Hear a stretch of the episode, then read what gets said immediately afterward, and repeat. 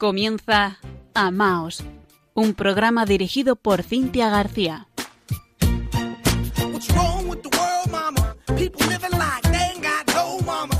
Queridos oyentes de Radio María, muy buenas noches.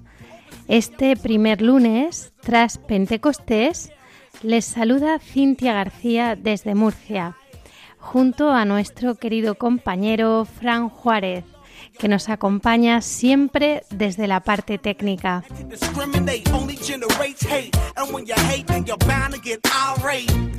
Como es habitual, les recordamos brevemente que si lo desean, nos pueden escribir al programa a través del correo electrónico amaos@radiomaria.es. También nos pueden encontrar en las redes sociales en Facebook con arroba amaos.radiomaria y en Twitter con arroba amaosrm. Hoy es un día muy especial en el que celebramos la memoria de la bienaventurada Virgen María, Madre de la Iglesia.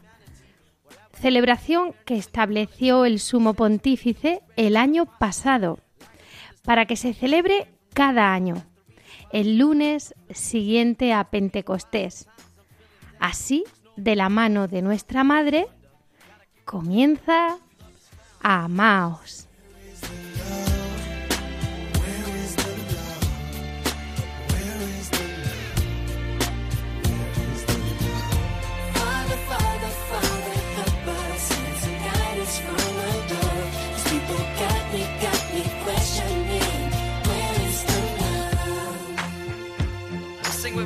One world, one world. We only got one world, one world. That's all we got. One world, one world. And something's wrong with it. And something's wrong with it. And something's wrong with the world, world, world. Yeah, we only got one world, one world. That's all we got. One world, one world. Ven Espíritu, ven Espíritu. Ven Espíritu. Ven Espíritu Santo, ven y permanece siempre con nosotros. Ven Espíritu divino, manda tu luz desde el cielo. Padre amoroso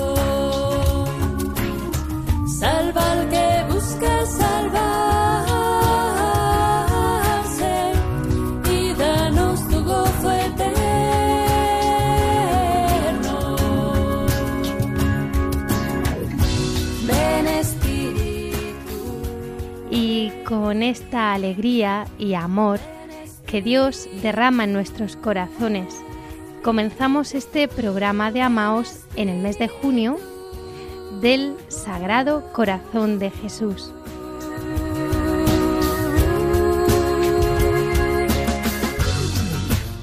Una de las intenciones que manifestó el Papa Francisco cuando instituyó el año pasado esta memoria que hoy celebramos de la bienaventurada Virgen María, Madre de la Iglesia, era incrementar el sentido materno de la Iglesia en sus sacerdotes, en sus religiosos y en todos nosotros. Y para celebrarla y hablar un poquito sobre esto nos acompaña don Pedro Díez Antoñanzas González, rector del Santuario Mariano de Torre Ciudad, situado a 24 kilómetros de Barbastro, Huesca. Muy buenas noches, don Pedro. Buenas noches, Cintia, y un saludo muy cordial a todos los oyentes de Radio María, de tu programa Amaos, pues desde este santuario de Torre Ciudad. Don Pedro, ¿qué destacaría usted para nosotros en la memoria que celebramos hoy? Pues eh, sobre esta fiesta que constituyó el año pasado eh, el Papa Francisco y que celebramos eh, este año por segunda vez, hoy precisamente, esta fiesta preciosa de María, Madre de la Iglesia, pues me gusta especialmente recordar que quien le dio de un modo solemne este título a la Virgen, Madre de la Iglesia, fue Pablo VI durante el Concilio Vaticano II y fue él el que quiso que le invocásemos así en, la, en las letanías del, Santo Rosario. Desde entonces pues lo repetimos, ¿no? Madre de la Iglesia, roga por nosotros. Y es verdad que la Virgen no es madre, digamos, de una manera metafórica, ¿no? Madre nuestra y madre de los bautizados y madre de la iglesia porque, porque es madre de Jesús. Hay algo más, ¿no? En la cruz, él, eh, Jesús, al ver a su madre y al ver a Juan, al discípulo amado, pues le dijo a, a su madre, aquí tienes a tu hijo. Y le dijo a su hijo, aquí tienes a tu madre. Es verdad que al ser la Virgen María viuda y que está muriendo su hijo, pues Jesús la encomienda al cuidado de ese discípulo, el más joven, el apóstol más joven, especialmente amado, especialmente amable, la pone en sus manos para que la cuide. Pero quien realmente necesitaba una madre y una madre como la Virgen era Juan.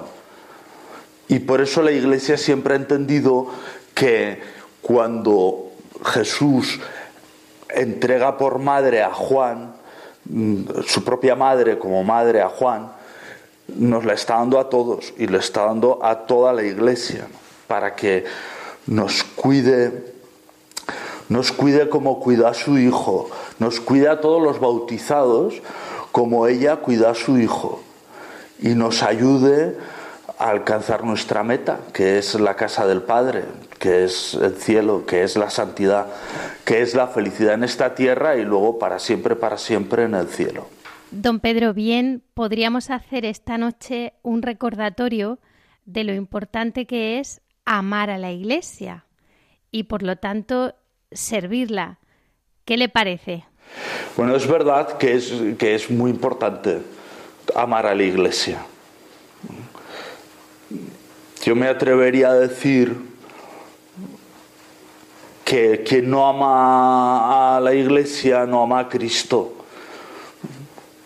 San Pablo describe muy bien esa unión que cada cristiano y toda la iglesia tiene con Cristo.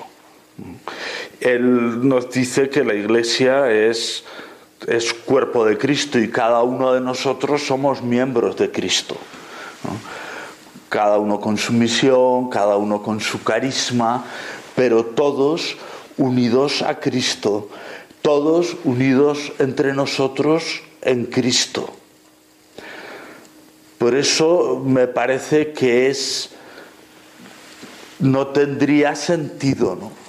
decir que amo a Cristo y no amo a su iglesia, a la iglesia tal y como Él la quiso, tal y como Él la constituyó.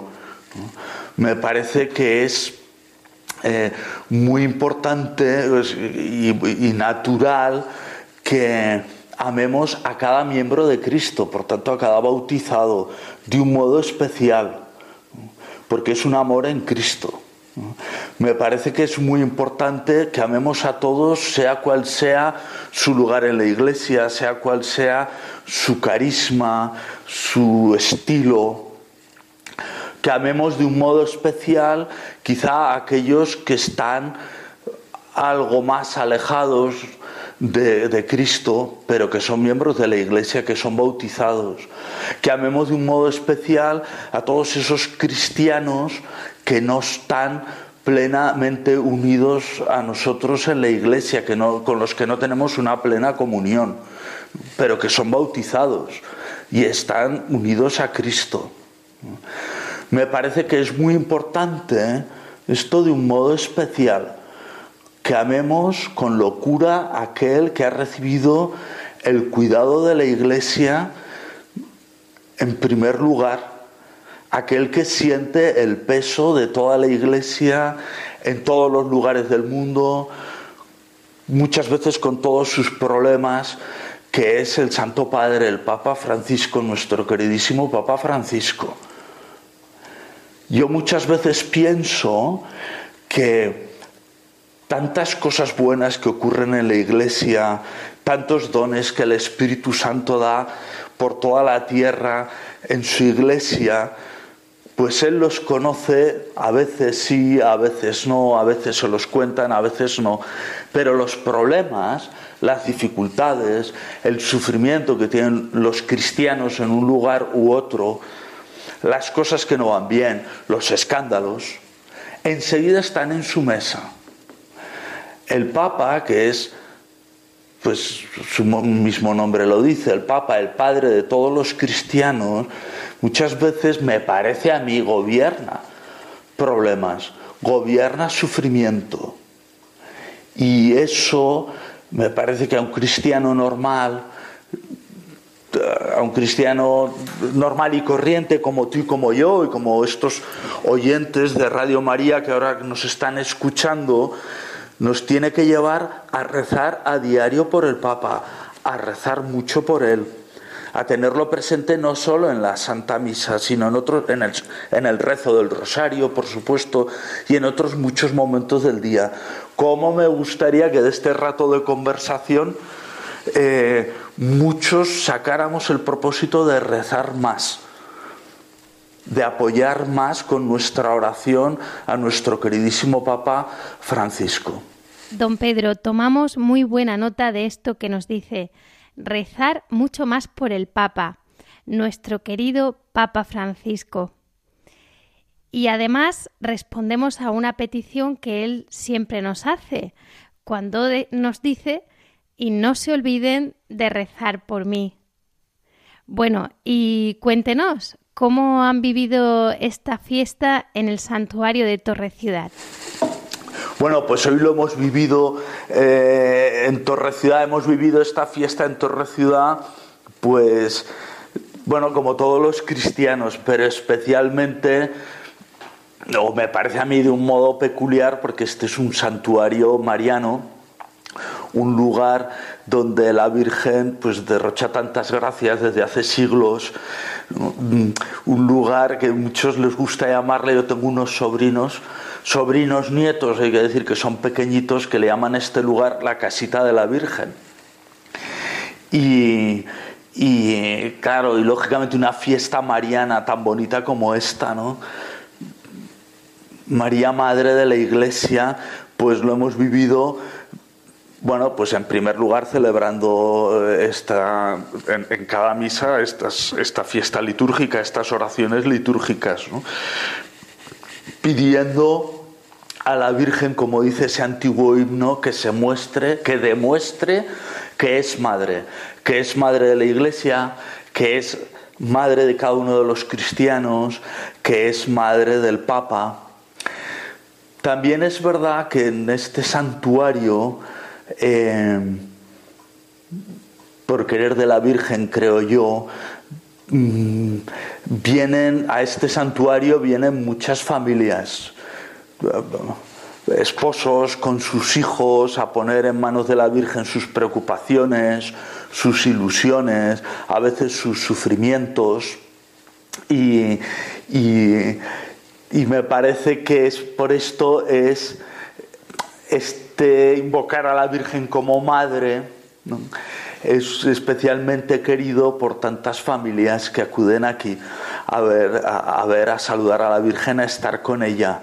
Y este deseo o esta petición de que demuestre que es madre, pues está en boca de muchos y yo creo que hoy ha estado en boca de todos los que hemos estado aquí en Torre Ciudad, que hemos participado en la Eucaristía, que hemos participado en el Rosario, eh, a veces expresamente, a veces con el corazón, le hemos dicho muchas veces a la Virgen, muestra que eres madre, enséñanos también a amar como tú, a ser buenas madres, buenos padres, en mi caso y en el de otros, pues buenos sacerdotes, buenos amigos, que tengamos, le pedimos a la Virgen un corazón como el suyo, un corazón inmenso capaz de acoger a todos, pues especialmente a los que más sufren, a los más necesitados, por supuesto a los que están marginados, a los que quizá desprecian, que ella sea madre de todos ellos y que nosotros sepamos amarles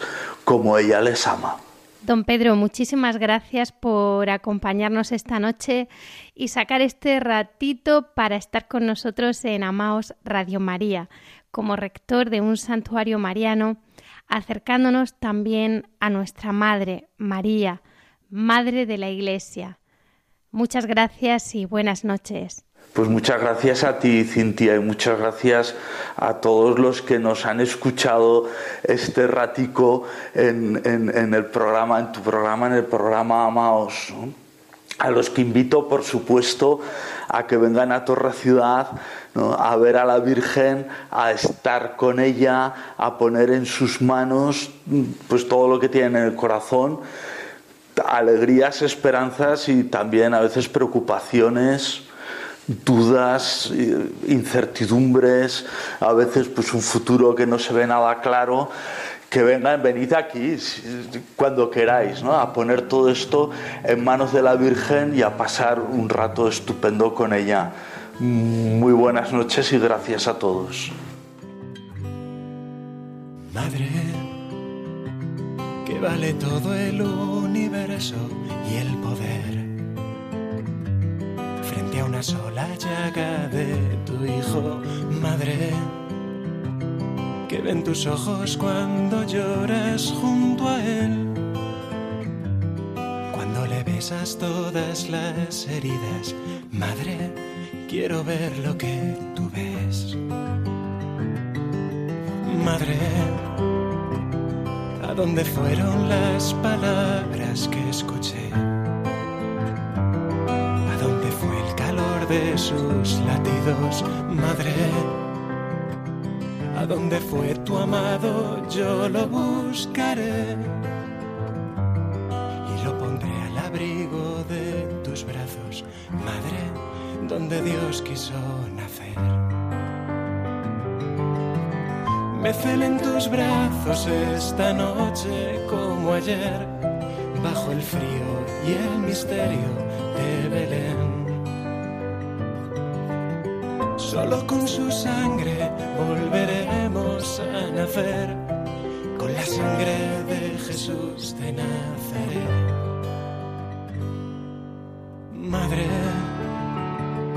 yo bajaré temblando a Cristo de la cruz. Lo cubriremos juntos de caricias, Madre. Me asomaré al costado abierto de su amor los cielos nuevos donde adoran a tu hijo vencedor. No hay dolor tan grande comparable a tu dolor. No hay más vida que la muerte por amor. Cuando todos huyan, cuando pierdan la razón, velaré contigo el rostro de mi Dios. Madre, átame fuerte con tus brazos a la cruz. No quiero más tesoro que sus clavos, madre. Quiero mirarte cuando no encuentre la luz y recorrer contigo cada paso, madre, del camino de la cruz. Guárdame en tus brazos esta noche junto a él. Venceremos a la muerte con la fe. Calmaremos juntos el deseo que escuché de sus labios que aún repiten, tengo sed. Sus labios que aún me dicen, tengo sed. Están escuchando Amaos en Radio María.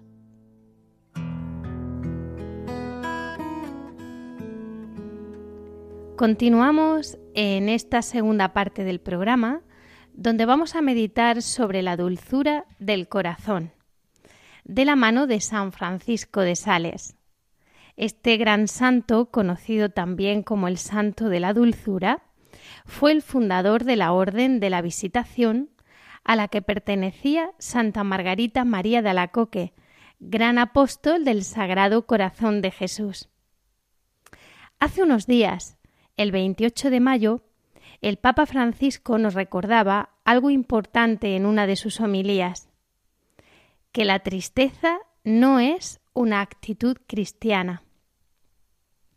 Un cristiano triste es un triste cristiano, no va, dijo.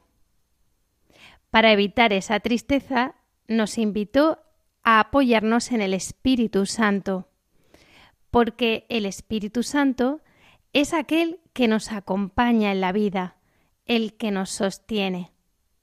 Por eso añadió, contra la tristeza, en la oración pedimos al Señor que mantenga en nosotros la renovada juventud del Espíritu. Compartimos un mismo espíritu que es siempre joven.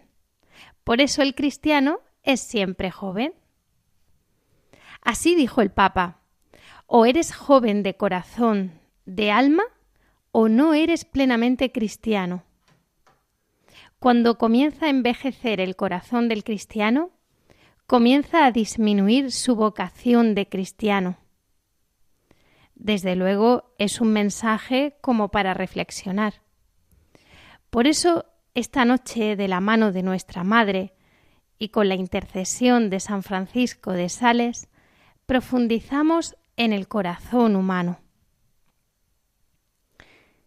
Hace algo más de 50 años que de Sales escribió el libro En las fuentes de la alegría y lo podemos considerar de plena actualidad.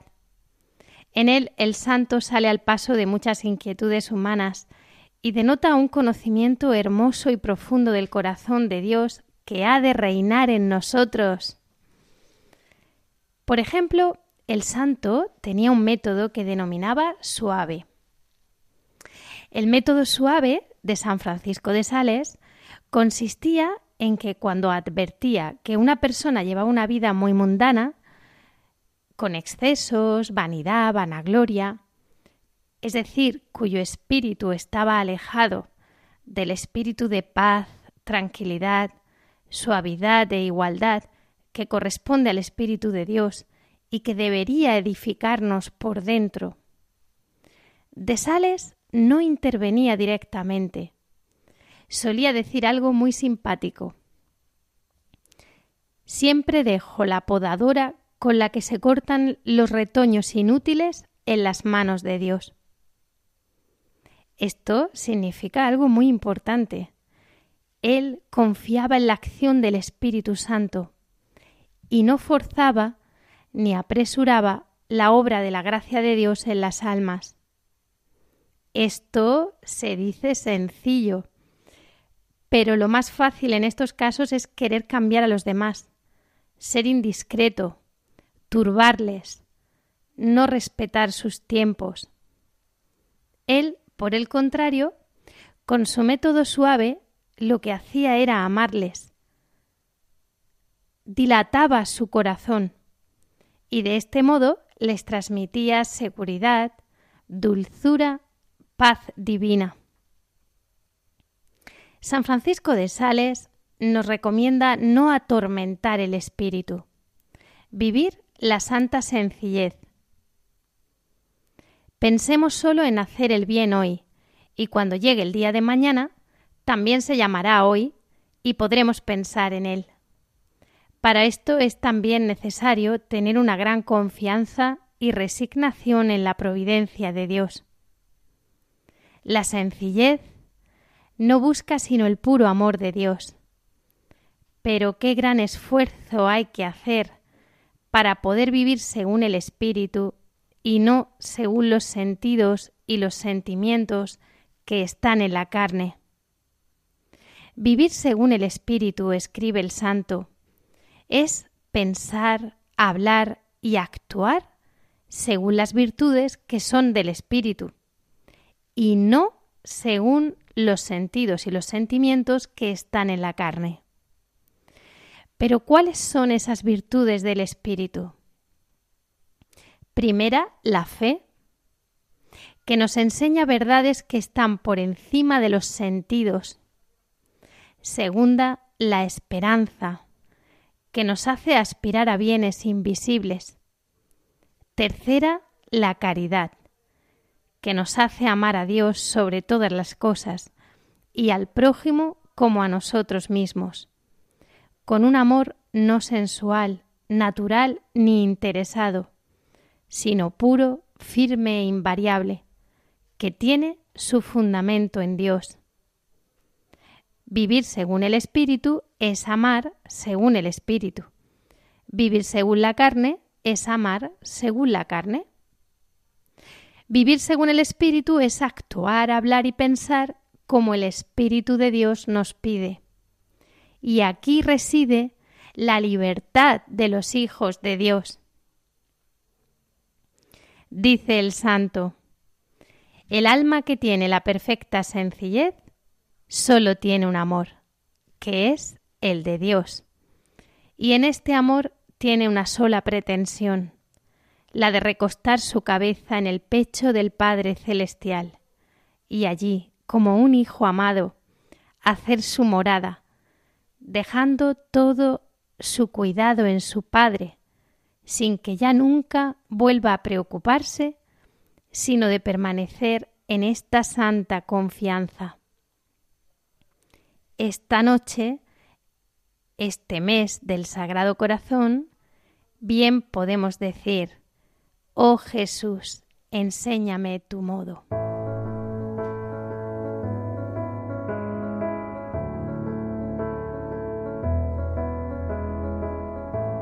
Jesús al contemplar en tu vida el modo que tú tienes de tratar a los demás. Dejo interpelar por tu ternura, tu forma de amar nos mueve a amar. Tu trato es como el agua cristalina que limpia y acompaña al caminar. Jesús, enséñame tu de hacer sentir al otro más humano, que tus pasos sean mis pasos, mi modo de proceder.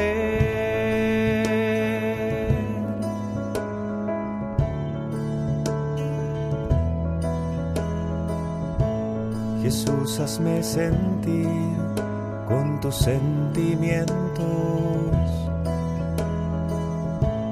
mirar con tu mirada, comprometer mi acción, hasta la muerte por el reino, defender la vida hasta la cruz, amar a cada uno. Seguimos hablando sobre la dulzura del corazón. El Maestro nos dice, aprended de mí que soy manso y humilde de corazón. Y ante esto San Francisco de Sales asegura que la primera humildad y dulzura, virtudes que siempre van juntas, ha de ser con nosotros mismos.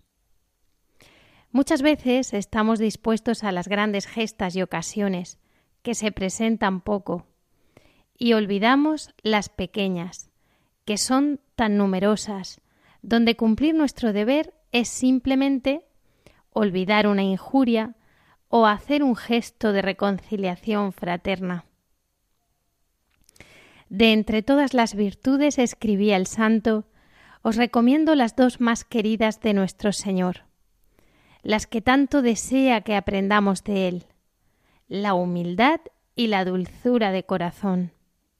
Pero poned atención en que sean virtudes del corazón, que es una de las grandes astucias del diablo el conseguir que muchos se entretengan en decir palabras y dar muestras externas de las virtudes, pero como no examinan los afectos de su corazón, creen que son mansos y humildes sin serlo en absoluto. Procuremos, por tanto, que de verdad sean virtudes del corazón, y que estén sólidamente arraigadas en nosotros. San Francisco de Sales nos asegura que la dulzura y la humildad son las bases de la santidad. Para conservar el alma en la suavidad y mansedumbre, entre las contrariedades, disgustos y dificultades diarias, se necesita una mortificación continua del espíritu y del corazón ejercitarse en el dominio propio.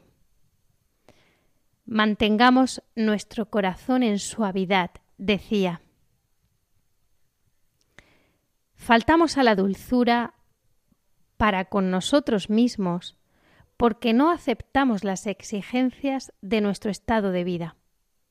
De ahí la irritación sorda que bulle en el corazón. San Francisco de Sales nos muestra este error.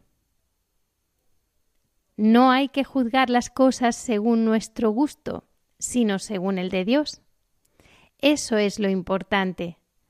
Si queremos ser santos siguiendo nuestra voluntad, no lo seremos jamás. Tenemos que serlo según la voluntad de Dios. La voluntad de Dios es que, por amor a Él, obremos libremente así, que amemos francamente las obligaciones de nuestro Estado. Y saca esta conclusión. Cuidad de ser cada día más puros de corazón. Esta pureza consiste en valorar todas las cosas en la voluntad de Dios. Hay que amar lo que Dios ama. El santo resumía así sus consejos. Servid a Dios con mucho ánimo y lo más que podáis. Avanzad siempre y con suavidad. Si Dios quiere que corráis, Él dilatará vuestro corazón. Faltamos también a la dulzura para con nosotros mismos porque no aceptamos la miseria de nuestra condición humana. Es decir, nuestras imperfecciones y nuestras faltas nos irritan. Nos exaspera nuestra mediocridad y nuestras repetidas debilidades llenan de amargura y de despecho nuestro corazón. San Francisco de Sales nos sitúa frente a la realidad, contra la que sería inútil rebelarse. Nos gustaría ser perfectos, pero hay que tener paciencia tenemos que aceptar nuestros fallos, imperfecciones, debilidades, miserias, violencias repentinas y hasta el mal humor, sin asombrarnos, porque proceden del fondo de nuestro ser. Eso sí, Soportémoslo todo con paciencia. El santo insiste mucho en esto. Tened paciencia con todos, pero sobre todo con vosotros mismos. Quiero decir que no os turbéis por vuestras imperfecciones y que siempre tengáis el valor de levantaros de ellas. Me alegro de que cada día empecéis de nuevo. No hay nada mejor para avanzar en la vida espiritual que volver a empezar, sin creer nunca que ya se ha hecho bastante. No hay que amar las imperfecciones, pero sí la humildad que nos proporcionan. No debemos dejarnos turbar y agobiar por nuestras miserias, sino tratar de salir de ellas con paz. Dios nos ama. San Francisco de Sales aconseja en sus cartas Ya desde por la mañana preparad vuestra alma para la tranquilidad. Tened gran cuidado a lo largo del día de recordárselo a menudo y de no dejarla de la mano. Si os viene algún disgusto, no os asustéis ni os pongáis tristes. Al daros cuenta, humillaos ante Dios y tratad de recuperar la paz de vuestro espíritu. Decid a vuestra alma, ay, hemos dado un mal paso. Prosigamos ahora con más cuidado y haced lo mismo cada vez que caigáis. Qué precioso camino, el de la dulzura, el de la alegre humildad, el de la santidad. Por último, también corremos un gran riesgo de no tener dulzura para con nosotros mismos en las pruebas que Dios nos envía. Si nos descuidamos, con facilidad nos irritaremos por el fastidio de la enfermedad, por la desolación de las arideces espirituales, por los dardos de la maledicencia y de la calumnia. San Francisco de Sales quiere que tengamos un cuidado razonable de nuestra salud. Cuidad vuestra salud para que os sirva para servir a Dios. Dormid bien. Empiezo por vuestras horas de acostaros y levantaros. No hay que agobiar el espíritu a fuerza de castigar el cuerpo aconseja a una de sus dirigidas frecuentar la oración y le dice hacedla todos los días, una hora por la mañana antes de, salir o bien antes de cenar. Pero no la hagáis después de la comida ni después de la cena, pues podría dañar vuestra salud. Cuidad ese cuerpo porque es de Dios si Dios nos envía una enfermedad, conservaremos la paz aceptando sobrenaturalmente la prueba y plegándonos a la voluntad divina. No os preocupéis de no poder servir a Dios como queréis, pues si os adaptáis a las incomodidades, le serviréis como Él quiere, que es mucho mejor. Las sequedades no nos asombremos de encontrarlas a lo largo de nuestra vida espiritual. Los consuelos de Dios son dulces a la naturaleza, pero las dificultades y las contradicciones nos conducen junto a Cristo en su dolorosa agonía de Yesemaní. Tener dulzura consigo mismo en esos momentos de sequedad supone una gran energía no es sensiblería necia, sino firme, robusta y vigorosa. Hay mucha diferencia entre la ternura del corazón, que deseamos porque nos consuela, y la firmeza de corazón, que debemos desear porque es la que nos hace verdaderos servidores de Dios. Esta firmeza de corazón nos impedirá irritarnos también ante el mal que intenten hacernos, con maledicencias y calumnias. ¿Por qué alterarse ante palabras malintencionadas?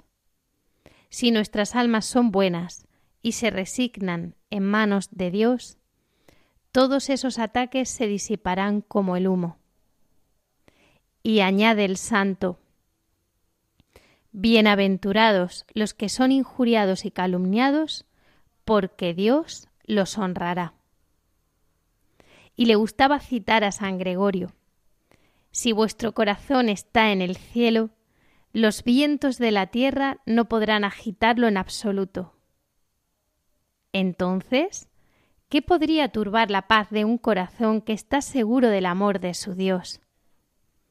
Esto supone vivir con el corazón en alto, con pensamientos generosos y magníficos, y decididos a sufrir todo por Dios.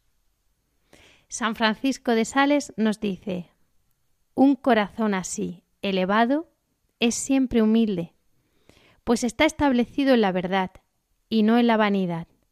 Es dulce y pacífico, porque no se preocupa de lo que pueda turbarle. Pero decir que es dulce y pacífico no es decir que no tenga dolores ni penas. No, yo no digo eso. Digo que los sufrimientos, las penas, las tribulaciones, en ese caso van acompañadas de una resolución tan firme de sufrirlas por Dios, que toda amargura, por amarga que sea, es con paz y tranquilidad. Y a una de sus hijas espirituales le decía Mi queridísima hija, cada vez que veáis que vuestro corazón se ha alejado de la dulzura, tenéis que cogerlo suavemente con la punta de los dedos y volverlo a poner en su sitio, y no a golpes, como se dice, ni bruscamente. El corazón necesita ser ayudado en sus enfermedades, y a veces hasta necesita ser acariciado. Y hemos de atar nuestras pasiones y nuestras inclinaciones con cadenas de oro, que son las del amor, para que todo en él esté ordenado según el beneplácito de Dios. Después, procurad adquirir la suavidad de corazón para con el prójimo en efecto, el que es dulce, escribe el santo en una de sus cartas, no ofende a nadie y soporta y aguanta de buen grado a los que le hacen mal. El que es dulce sufre con paciencia los golpes y no devuelve mal por mal. El que es dulce no se turba jamás, sino que impregna todas sus palabras en la humildad y vence al mal con el bien. Con qué dulzura abría sus brazos el santo a los más grandes pecadores. Jamás se apartaba de esa dulzura tan admirable, ni siquiera cuando se presentaba ante él alguien arrebatado de cólera.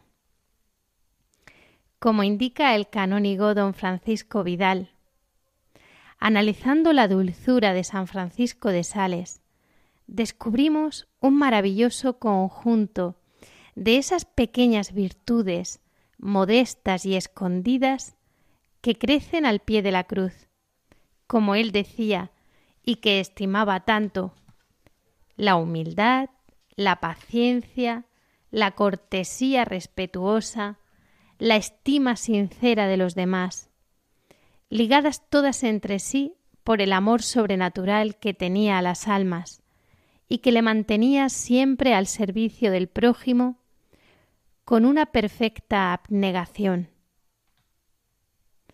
Hay personas que sólo saben pronunciar frases agrias, porque tienen en el corazón un licor amargo y corrosivo que envenena todas sus palabras.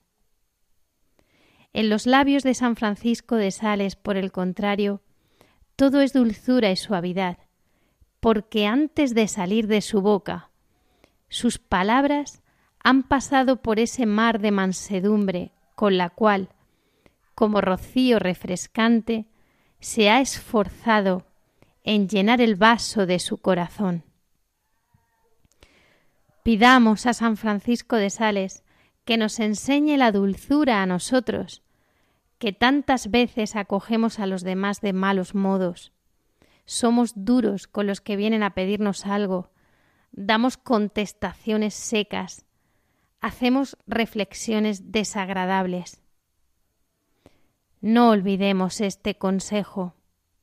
No perdáis ninguna ocasión, por pequeña que sea, de practicar la dulzura de corazón para con todos.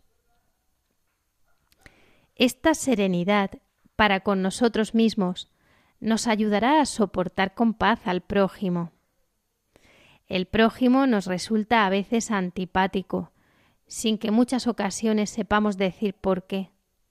Su aspecto, su postura, el tono de su voz no nos cae bien. Otras veces sí que tenemos razones para encontrarle desagradable. Sus tics nos enervan, nos lastiman sus salidas de tono, sus incorrecciones al hablar o al actuar. San Francisco de Sales apela aquí a nuestro espíritu de fe.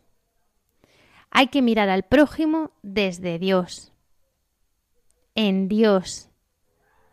Después de implorar el amor de Dios, siempre hay que pedir el del prójimo, especialmente el de aquellos hacia los que nuestra voluntad no siente ninguna inclinación.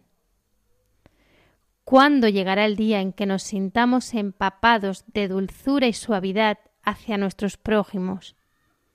¿Cuándo veremos las almas de nuestro prójimo en el sagrado pecho de Cristo? Impulsados por la fe, combatiremos fielmente nuestras impaciencias, reprimiremos nuestros brotes de cólera, dominaremos las aversiones y repugnancias mediante la práctica de la dulzura. No dejemos nunca entrar en nuestro corazón sentimientos de odio y seamos lo suficientemente dueños de nosotros mismos para retener la lengua y no permitirnos quejas y lamentos sin fin respecto a quienes nos han censurado.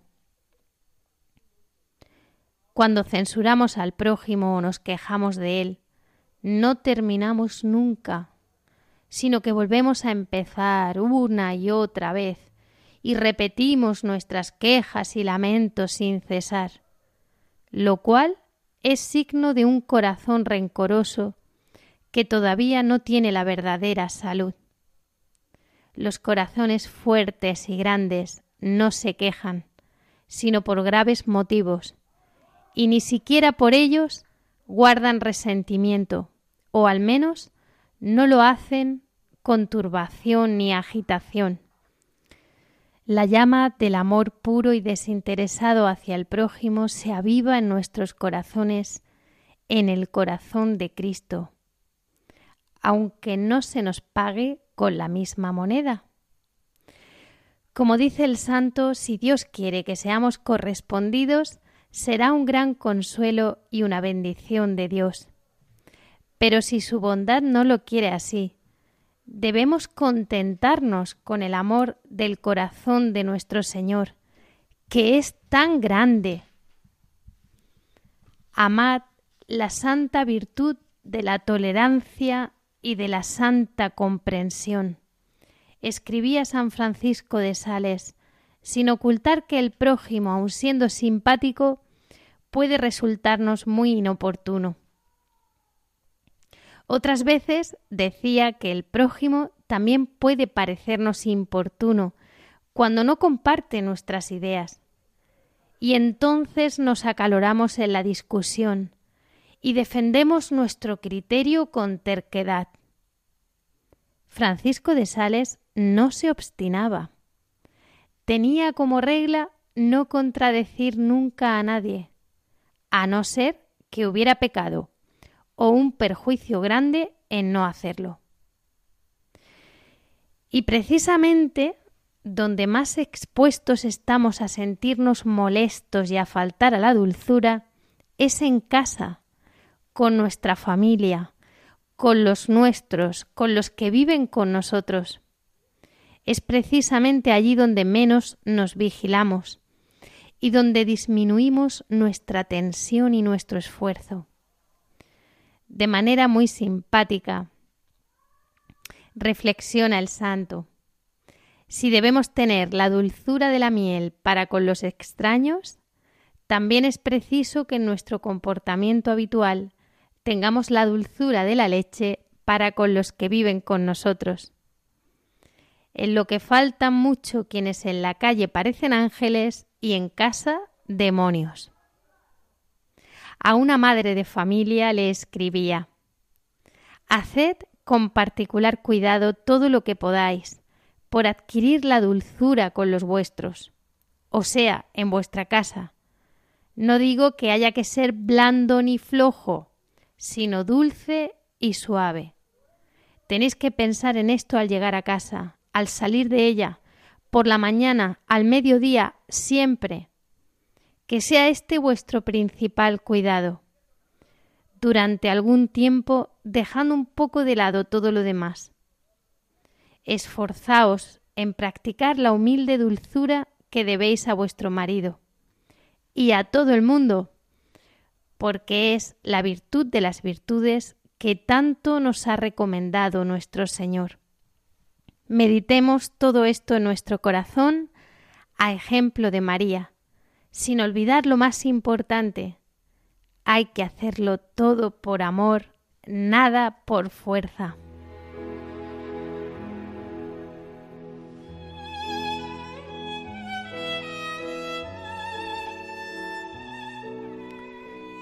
Cerramos el programa con una oración a la Madre del pueblo de Dios Bienaventurada Virgen María, Madre de la Iglesia.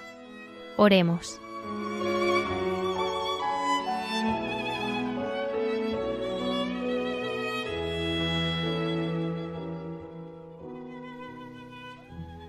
Oh María, hija humildísima del Padre, Madre purísima del Hijo, esposa dilectísima del Espíritu Santo, yo te amo y te ofrezco todo mi ser para que lo bendigas, Madre admirable, consuelo del que llora, abogada dulcísima de los pecadores. Ten piedad de todos los que amamos, y por tu inmaculado corazón, sagrario de la Santísima Trinidad, asiento de su poder, trono de la sabiduría y piélago de la bondad, envíanos al Divino Espíritu y forma en cada uno de nuestros corazones un nido en que repose para siempre. Concédenos la humildad y dulzura de corazón, a mayor gloria de la Trinidad Santísima y bien de nuestras almas. Virgen Santa, Esposa del Espíritu Santo, acuérdate que eres mi Madre. Amén.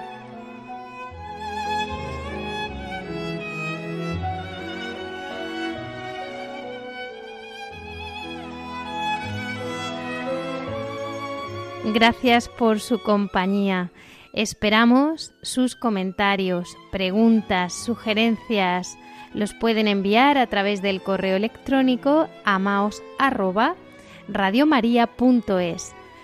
Tenemos una nueva cita en cuatro semanas, el lunes 8 de julio a las 21 horas. Hasta entonces, sigan escuchando la programación de Radio María y amaos. Un saludo y que Dios les bendiga.